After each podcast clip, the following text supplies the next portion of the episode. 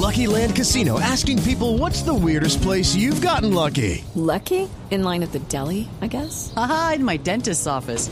More than once, actually. Do I have to say? Yes, you do. In the car before my kids' PTA meeting. Really? Yes. Excuse me, what's the weirdest place you've gotten lucky? I never win and tell. Well, there you have it. You can get lucky anywhere playing at LuckyLandSlots.com. Play for free right now. Are you feeling lucky? No purchase necessary. Void where prohibited by law. 18 plus. Terms and conditions apply. See website for details. Miembros del CTI, de la Fiscalía capturaron al abuelo de los menores de edad que fueron asesinados brutalmente por su propia madre en el municipio de Palmar de Varela, en el departamento del Atlántico. El hombre al parecer abusaba sexualmente de la niña de seis años de edad. Se busca establecer en estos momentos si hacía lo mismo con sus hermanos.